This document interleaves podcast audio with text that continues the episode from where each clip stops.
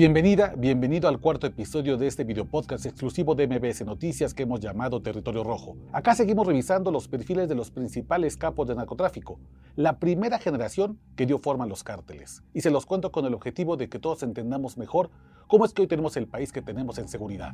Mi nombre es Oscar Valderas y soy el titular de la columna Nación Criminal que se transmite cada miércoles en el noticiero matutino, primera emisión con Luis Cárdenas en esta estación de radio. Y en el episodio pasado de esta temporada, hablamos de Miguel Ángel Félix Gallardo, el jefe de jefes.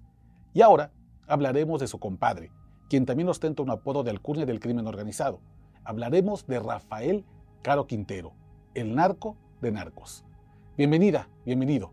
Vamos a comenzar. Territorio Rojo, con Oscar Valderas. Como parte de la primera generación de grandes capos de narcotráfico, Rafael Caro Quintero tiene un origen muy similar al de todos sus contemporáneos. Nació en 1952 en Badiraguato, Sinaloa, en la empobrecida Sierra Madre Occidental, donde a mediados del siglo pasado solo había tres caminos para huir de la pobreza. Migrar a Estados Unidos, sembrar para sobrevivir y convertirse en traficante de drogas, siempre devolviendo a la comunidad parte de las ganancias para no ser tildado de criminal, sino un supuesto benefactor. En ese contexto nació Rafael Caro Quintero, hijo de Emilio Caro y Emelina Quintero, un ganadero de poca suerte y una ama de casa respectivamente. La familia Caro Quintero criaba vacas flacas y becerros hambrientos en tierras regaladas en el ejido de la Noria, donde costaba que creciera hasta el maíz por la dureza de la tierra. Caro Quintero tuvo una infancia muy pesada. A los 12 años abandonó la escuela para darle de comer a sus nueve hermanos ante la repentina enfermedad de su padre, quien falleció cuando el protagonista de este episodio tenía apenas 13 años. Tres años más tarde, es decir, cuando cumplió 16, decidió abandonar Badiraguato para probar suerte en Caborca, Sonora, una ciudad que hasta la fecha no se repone de esa mudanza, y más tarde les diré por qué. Allá en Caborca trabajó como ganadero, eso ha dicho. Pero hay otra versión que se cuenta en aquel municipio. Dicen que su tío, Lamberto Quintero Payán, hermano de su madre y quien ya era un capo importante de las drogas en Sinaloa, lo mandó a Caborca a probarlo como traficante. El adolescente resultó bastante hábil para el negocio y a los 18 años ya había aprendido a manejar camiones cargados de marihuana y amapola, propiedad de Pedro Avilés, el León de la Sierra. ¿Lo recuerdan del segundo episodio de esta primera temporada? Dentro de la organización criminal del León de la Sierra, Caro Quintero hizo una alianza poderosa con dos socios, Miguel Ángel Félix Gallardo y Ernesto Fonseca Carrillo. De él hablaremos un poco más en el siguiente episodio. Cuando Pedro Avilés fue asesinado en condiciones extrañas, ese trío subió al poder y fundaron el Cártel de Guadalajara, innovando con una mirada internacional. Fueron los primeros en hacer tratos con mafiosos centroamericanos que les tendieron puentes hacia cárteles sudamericanos, especialmente el de Pablo Escobar, quien les hacía llegar avionetas cargadas de droga para que los mexicanos nunca dejaran de abastecer a los consumidores estadounidenses. ¿Y recuerdan al Kiki Camarena, el agente de la DEA que se infiltró al cártel de Guadalajara? El que provocó un decomiso de toneladas de droga que causó un importante descalabro financiero a sus engañados jefes pues el rancho del Búfalo, del que les hablé en el episodio anterior, era propiedad de Caro Quintero, quien para entonces ya había dejado muy atrás su pasado de pobreza. Rápidamente, con ayuda de la estructura criminal del Pacífico que surtía un mercado de drogas a los gringos, se transformó en un acaudalado capo que le gustaba vestir camisas de seda, automóviles de lujo, joyería vistosa y codearse con políticos locales a quienes compraba con la facilidad de quien adquiere un electrodoméstico. Era tan rico que a Caro Quintero en un principio la apodaban el príncipe. Y bueno, se acordarán del destino del Kiki Camarena.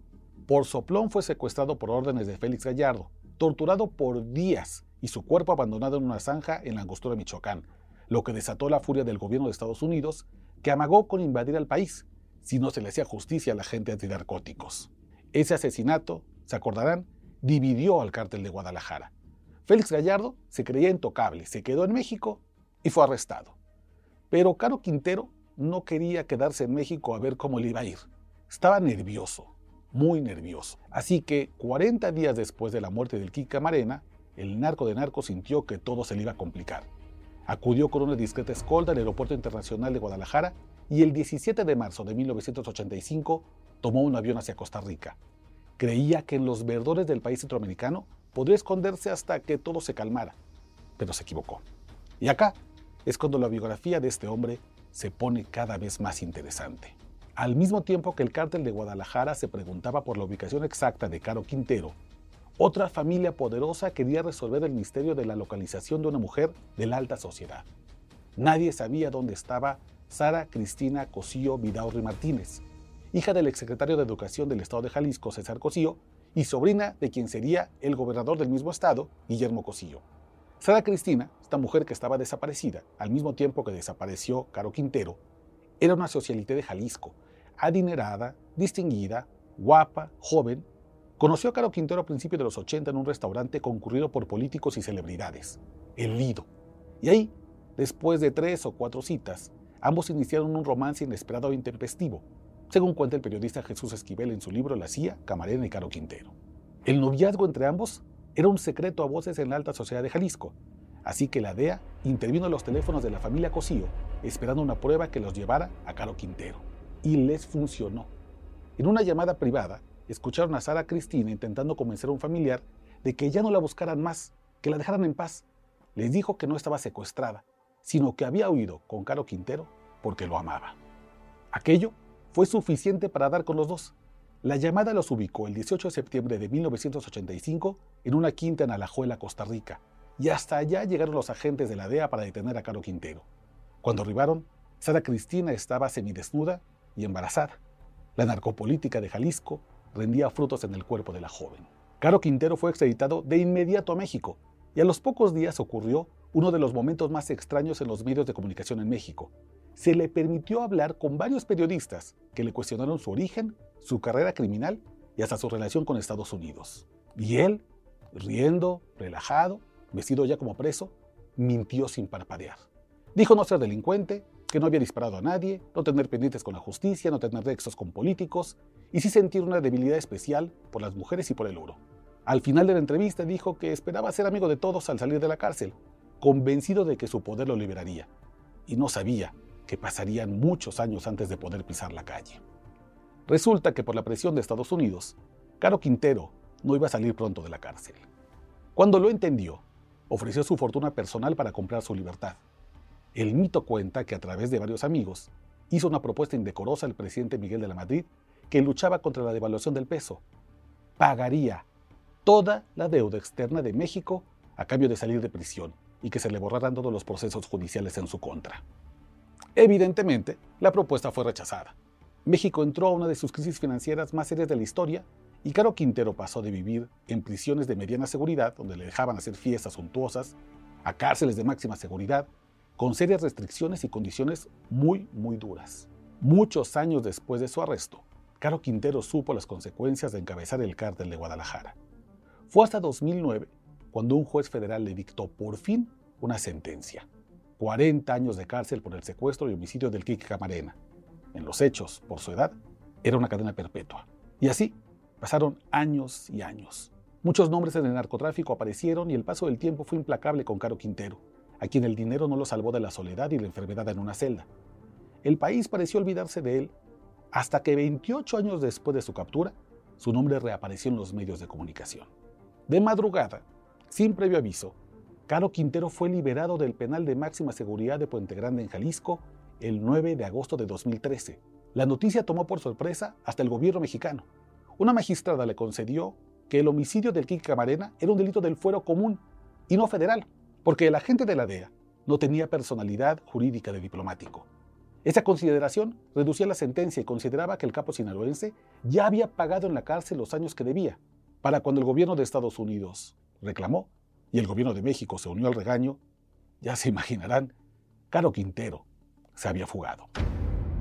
Le faltaban 12 años de cárcel y de inmediato entró a la lista de los más buscados por parte de la Casa Blanca, con una recompensa sobre su espalda de 20 millones de dólares, la segunda más alta en la historia de Estados Unidos, solo superada por el terrorista Osama Bin Laden.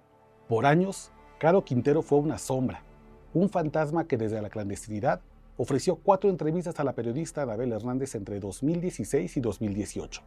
Desconfiado, siempre armado, enfermo de próstata, viviendo en la sierra, mandó un mensaje al gobierno. Déjenme en paz. Yo ya no estoy en el negocio de las drogas. Pero en Estados Unidos y en el ejército mexicano tenían otros datos. ¿Recuerdan Caborca, Sonora, a donde viajó Caro Quintero a los 16 años?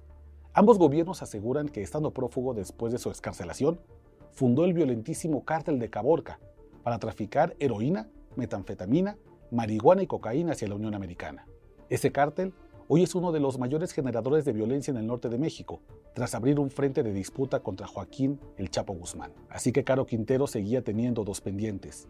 Por un lado, años de cárcel puestos en pausa por una magistrada de dudosa reputación, y por otro, una carrera criminal que seguía activa, siendo un adulto mayor. Y si hay algo que quiero resaltar en esta historia, es que el tío Sam no perdona.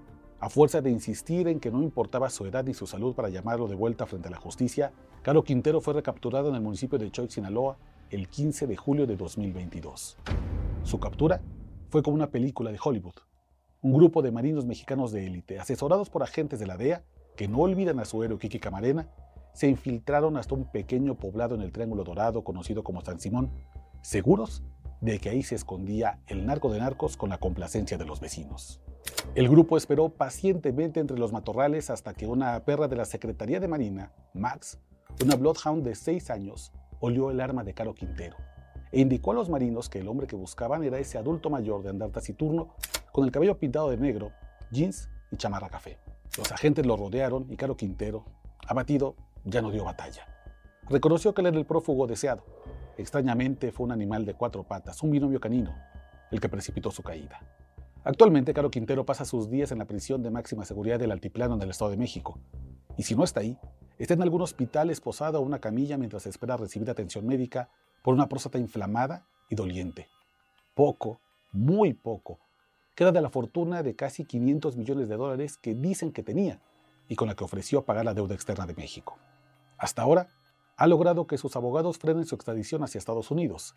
Ha puesto amparo tras amparo viviendo con el miedo de que un día se le acabe la suerte y tenga que vivir a sus 70 años la dureza de una prisión del otro lado del río Bravo.